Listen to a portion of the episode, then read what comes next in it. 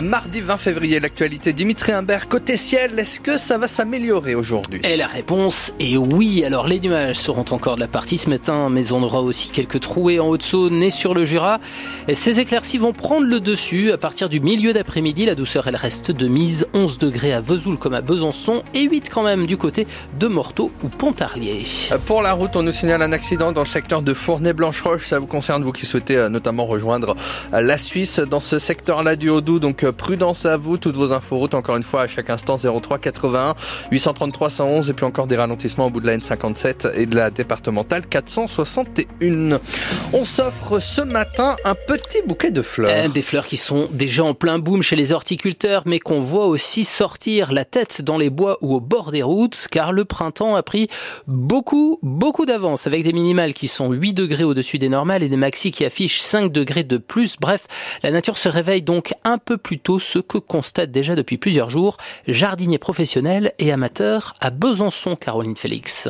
Émile le voit bien, son jardin de Besançon a déjà de belles couleurs. J'ai un magnolia là qui va pas tarder à éclater, alors il a, euh, 15 jours d'avance déjà. Les feuilles des hortensias commencent à sortir, les bourgeons. Là on est prêt aussi à presque tondre là. L'herbe elle est comme ça, ouais, 15 cm à des endroits. Là ça a un mois et demi d'avance par exemple chez moi. Il est venu chez l'horticulteur à Amagnet faire le plein d'arbres fruitiers. C'est vite le moment de les mettre parce qu'après euh, la végétation démarre vite. Hein. Et c'est loin d'être le seul client de la jardinerie. Simon Courbet, le patron, nous montre ses serres. Par exemple, on est devant une culture de primaire de jardin. Euh, vous voyez que la table s'est déjà bien libérée. Normalement, elle devrait être presque pleine parce que les ventes ne feraient que démarrer. Et avec la période de météo euh, favorable qu'on a vécue pendant ces dernières semaines, les gens tout de suite ont commencé à fleurir. Hein. Depuis une dizaine d'années, il voit bien que la demande n'est plus la même. Les albizia, des lilas des Indes, c'est des choses qu'on vendait peu avant, c'était assez marginal. Maintenant, c'est des choses qu'on vend beaucoup parce que c'est vraiment adapté au, au climat. Mais l'absence de gel n'est pas forcément une bonne nouvelle pour les arbres. On voit que les végétaux redémarrent très vite. Donc le risque, c'est que les arbres se fatiguent.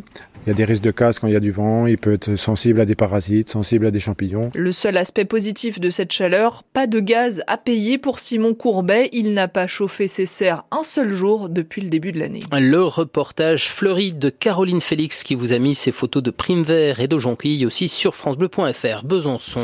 À la une également, les principaux syndicats agricoles reçus aujourd'hui à l'Elysée. Et dans la foulée de ce rendez-vous avec Emmanuel Macron pour les JA et la FNSEA, Gabriel Attal doit faire de nouvelles annonce demain pour désamorcer la crise à l'approche du salon de l'agriculture. De l'agriculture. Alors quelles sont les attentes du monde agricole? On voit ça plus en détail dans le journal de 7 heures. Un homme de 63 ans a perdu la vie dans un accident de bûcheronnage hier midi en Haute-Saône. Ça s'est passé sur la commune d'Écromanie.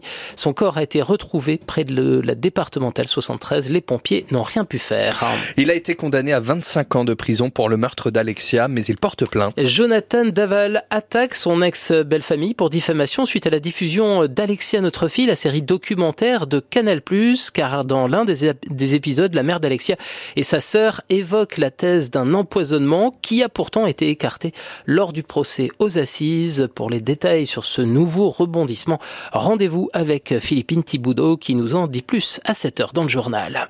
Ça fait 18 ans qu'ils attendaient ça. Les habitants de Dan-Marie sur Crète, pas très loin de Besançon, vont retrouver un lieu attractif sur l'ancienne zone du Bricos stock qui longe la quatre voies, un espace de 3 hectares laissé en friche depuis la fermeture du magasin en 2006. C'est la mairie qui a racheté les lieux.